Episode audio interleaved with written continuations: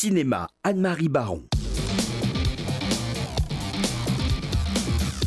Anne-Marie, bonjour. Alors, quoi de neuf Alors, Paul, vous vous rappelez le temps où les films étaient précédés de documentaires? Ben, Bien sûr. Eh bien, aujourd'hui, le documentaire, beaucoup de gens que je connais disent le documentaire n'est pas un film.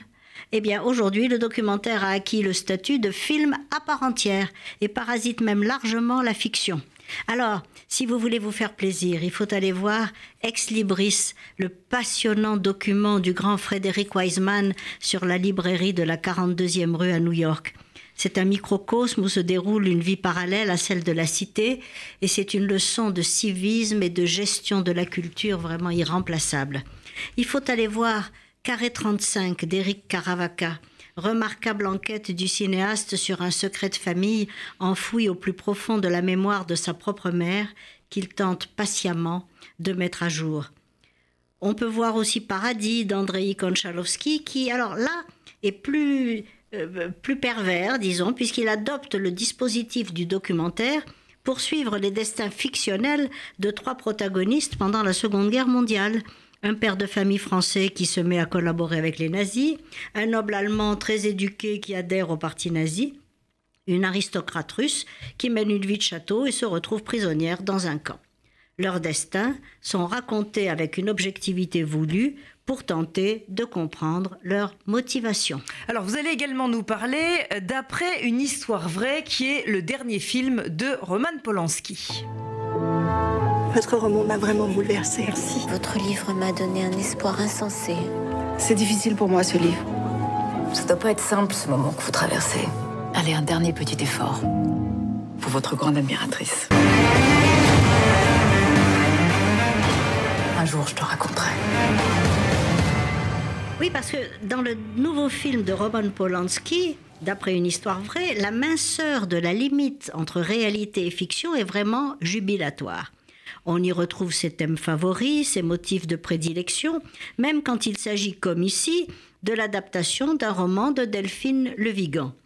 D'après une histoire vraie, reprend le thème polanskien du ghost writer, le, le nègre littéraire, et nous entraîne dans une mise en abîme multiple de l'acte d'écrire. Le film s'ouvre sur une séance de signature du livre de la protagoniste, Delphine, livre consacré à sa mère, est devenu best-seller. Épuisée par les sollicitations multiples de ses admirateurs et de la presse, elle est bientôt tourmentée par des lettres anonymes l'accusant d'avoir livré sa famille en pâture au public. Son compagnon, animateur d'une émission littéraire à succès et spécialiste de la littérature américaine, allusion transparente à François Bunel, doit s'absenter pour aller aux États-Unis interviewer quelques grands romanciers. Seul, Fragilisée et en proie au syndrome de la page blanche, Delphine rencontre une belle jeune femme qui dit s'appeler elle comme Elisabeth et se confie à elle sans méfiance. Ce que Polanski analyse ici, c'est le phénomène bien connu de l'emprise, c'est-à-dire la domination exercée par une personne sur une autre afin de s'emparer de son esprit ou de sa volonté. Ce phénomène était déjà le ressort principal de Rosemary's Baby. Delphine semble, s'abandonner totalement à cette femme forte et organisée, installée chez elle, qui use de son influence pour la pousser à écrire autre chose que ce qu'elle veut. Jusqu'à ce que, fascinée par le récit de la vie de cette femme, Delphine décide d'en tirer parti pour en faire le thème de son nouveau roman. L'affrontement de deux volontés à propos de l'écriture et la mainmise de cette femme interprétée par Eva Green en face d'Emmanuel Seigné, sur la romancière qu'elle aspire à remplacer, est le sujet du film. Mais en dehors de cet intérêt thématique, ce qui frappe, c'est le jeu que Polanski instaure entre fiction et réalité, en reprenant les prénoms des modèles de ses personnages, comme Delphine ou François, et en ne parlant en fait que de lui-même et de ses affres de créateur, prêté d'ailleurs à son épouse dans la vie, Emmanuel Seigné.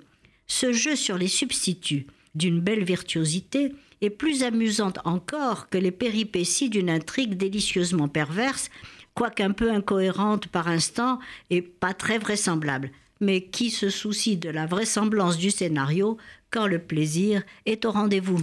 Merci Anne-Marie et je peux vous dire que c'est vrai parce que je l'ai vu celui-là. Euh, généralement je me dis bon j'y vais, j'y vais pas, je me tâte, je vous suis la plupart du temps et effectivement euh, ne peut faire qu'abonder dans votre euh, goût sûr pour le cinéma. Celui-là je l'ai vu avant que vous en parliez et c'est vrai qu'on passe un excellent moment.